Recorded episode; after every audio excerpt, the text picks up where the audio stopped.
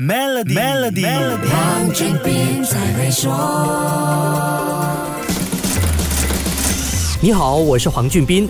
今天科技发展的速度超出我们很多人的想象，目前职场上的危机感也是前所未有的强烈。技能提升 （upskilling） 和技能重塑 （reskilling） 成了人力市场上的重要议题。现在，技能提升和技能重塑不只是雇主管理清单上的重要任务，也是雇员自己在工作上的当前急务。有百分之八十五的马来西亚雇员认为技能提升和技能重塑很重要，但却有百分之二十四的雇员说他们在这方面没有得到雇主足够的支持。技能提升 （upskilling） 是让一个雇员加强现有技能或知识的过程，以便能够更有效率地完成他们的工作。完成技能提升也能帮助雇员在他们的领域和范围里得到职位提升，或者有能力承担新的任务。技能重塑 （reskilling） 则是让员工学习和掌握新技能或新知识，帮助员工过渡到新的岗位或者进入一个新的领域。这个过程肯定是比技能提升更加繁琐和复杂。不管是技能提升还是技能重塑，都是让雇主和雇员适应行业和市场变化的双赢局面。国内绝大多数的雇员都渴望成长。